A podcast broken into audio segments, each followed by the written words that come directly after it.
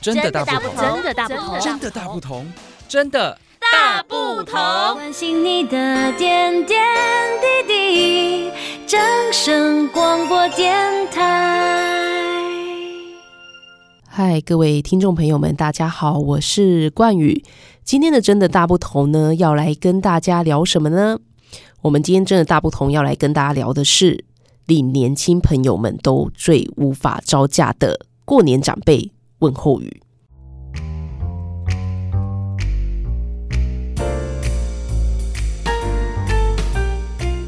呃，就快要过年了嘛。每年其实，呃，十二月开始的时候，就是我觉得我自己最担心受怕的时候。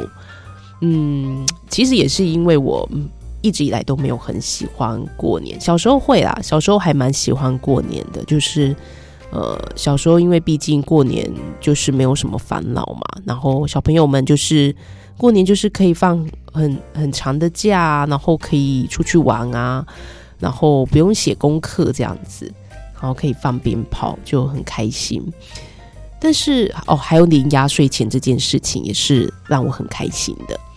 但是越大的时候，我就发现我自己越讨厌过年。为什么？因为我觉得长大之后就会发现，呃，大家就比较比较少会有有机会玩在一起。就是过年的时候，可能。有些人可能他也不不会回家过年，可能有的人去了国外，或者呃亲戚间也彼此比较少往来了，那过年就会显得呃没有那么有趣。那大家就会是呃沦于一种形式上的呃往来哦，可能就是来吃个年夜饭，然后祭祖，那之后就回家这样子，就是少了彼此之间的一种凝聚感。哦，那也不太可能会去放鞭炮啊什么的，就是我觉得，然后还要忙得要死，对，然后还要包红包给人家，就是觉得哇，十二月就觉得好讨厌过年哦。好，那再来还有一个就是为什么会讨厌过年呢？就是我们今天要讨论到的主题，就是过年期间长辈们都会来一个一连串的严厉审问，对，这个是我觉得，嗯。我自己最不喜欢的是呃一个部分。好，那因为其实我我觉得我自己是一个比较有想法的人，加上呃，可能我我念的学校一直以来都是比较偏向开放式的呃教学跟思呃思想，所以呃算起来也是比较偏向西方的思维，所以呃我会觉得说哇，你问我这些问题，我都觉得好痛苦哦。但是呢，我又是呃出生在一个比较保守的家族环境里，所以呃，我记得我们这些就是我跟我同辈的这些子子孙孙，每年都被审问，然后审问的问题呢，呃，真的是，我想大家应该都非常有感，就是长辈们问的问题不外乎就是，比如说你还在读书的话，他可能就问你说啊，你你读的学校是国立的还是私立的？啊，有没有男朋友女朋友？读书的时候有没有交男朋友女朋友？啊，你什么时候要结婚？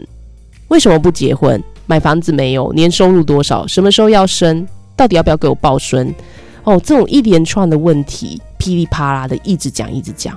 哦，然后或又是会有时候也会问说，可能会关心你工作到底在干什么？像我自己，呃，之前的工作，呃，领域比较偏向是呃自由接案的工作，那有时候是跟剧组去拍摄，那可能工作呃内容也。长辈可能也听不太懂你到底在做些什么，所以你跟他解释个半天呢，他其实，呃，他其实也听不懂。那他就会问你说：“那你为什么不去当公务员？”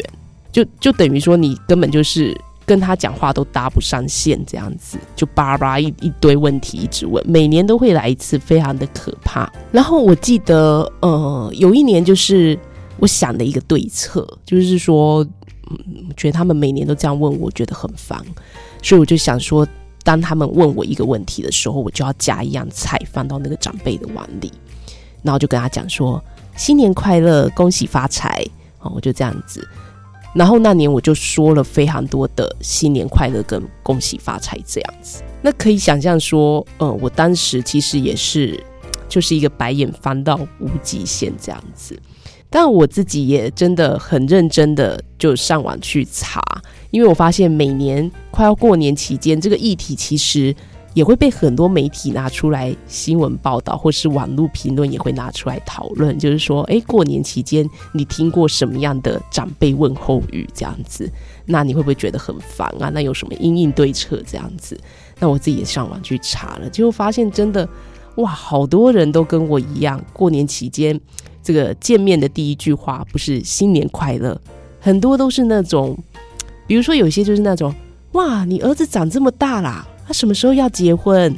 就是逢人就问你什么时候要结婚，就是觉得有事吗？长辈们这么关心，呃，大家有没有结婚吗？这样子，好，那网络当然也有针对长辈问候语流量数最高的，就是大家听过最多的第一名是什么？其实第一名就是我刚才讲的，你什么时候要结婚？对。那我觉得，嗯，为什么长辈会问这个结婚的议题呢？其实我觉得长辈也很聪明诶，因为结婚这个议题，他可以跟你尬聊很久。比如说，你回说，呃，我还没有这个打算，然后长辈就会说，都几岁了要结啦？我像你这个年纪，小孩子都多大了？怎么样怎么样？要不然就是说，诶，还没结婚，没有对象吗？诶，那个谁谁谁，我帮你问那个谁谁谁的小孩。啊，我听说他是做医生的，改天介绍你们认识一下这样子，或者是说他会跟你讲说，啊，你没有结婚，我要怎么抱孙？就是这一类衍生性的话题很多，然后就一直附加在我们这些呃晚辈们的身上，就啊、怎么办？没有结婚啊，怎么办？没有办法让你抱孙，就是那种期望会一直加诸在你身上，然后这个东西长辈就会跟你聊这个东西聊非常的久。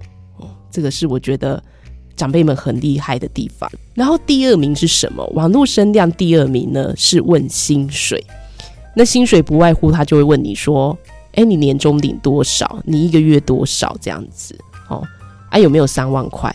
哦，比较少会从四万块起跳问，因为四万块可能会从有有家庭的朋友们开始问这样子。那一般没有结婚的单身的。”他可能就会问的价码大概就是这样，哦，你最低不能低于三万块这样子。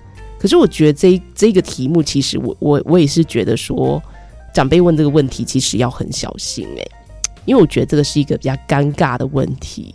因为如果说今天你问到的这个晚辈他是没有三万块的薪水，那你不是很尴尬吗？就是你还要自己找台阶下说，哦哦怎呃没关系怎样多多加油之类的，就是我觉得这是一个会显得你自己很市侩的一个问题，对，所以我觉得嗯，问薪水问问问年终这个问题好像不要问比较好吧。那第三名就是我刚才提到的，就是有没有生，什么时候要生。比如说怎么，比如说有有的他可能就会问说已经生了，他还是要被问哦。或者说，嗯、怎么不再生一个男生呢？或哦女生之类的哦，类似这种的哦。那第四名就是说，哎，考的怎么样？哦，比如说还是学生的，他就会说，哎，考今年考试考的怎么样啊？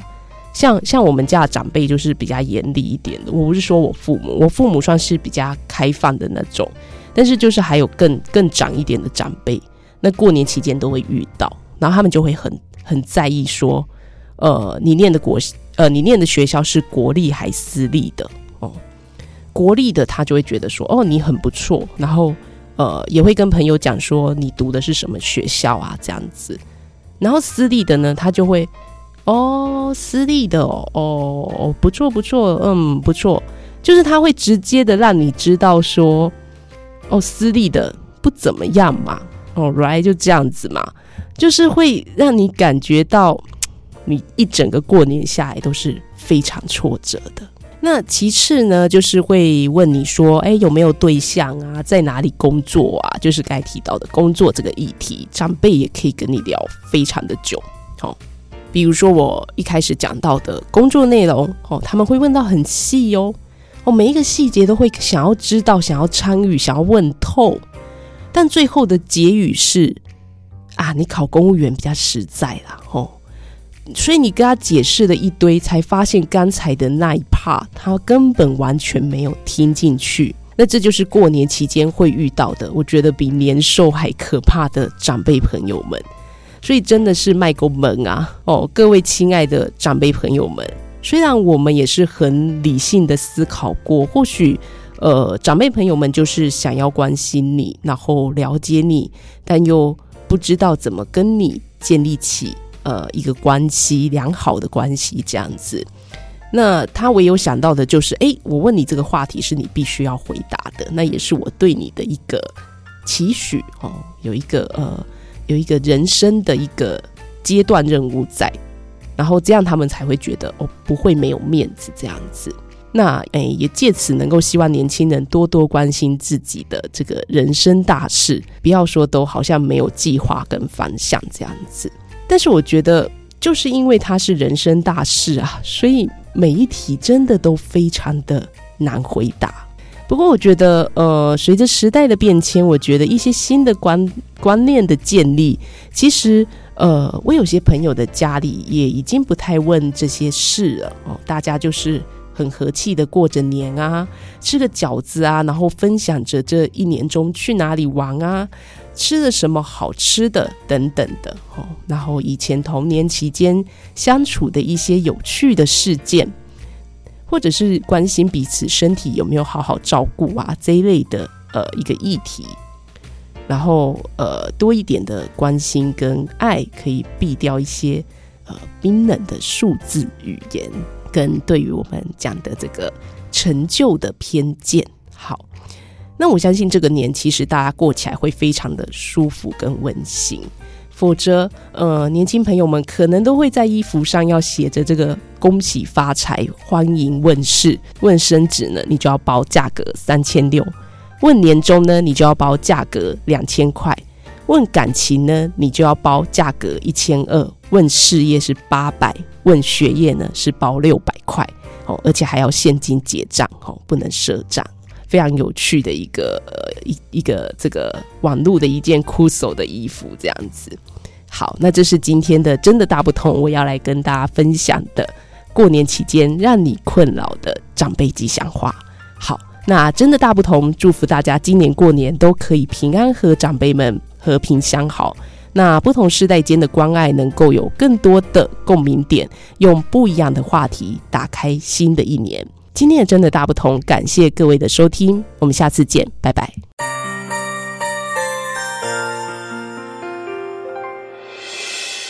伤心的时候有我陪伴你，欢笑的时候与你同行，关心你的点点滴滴，正声广播电台。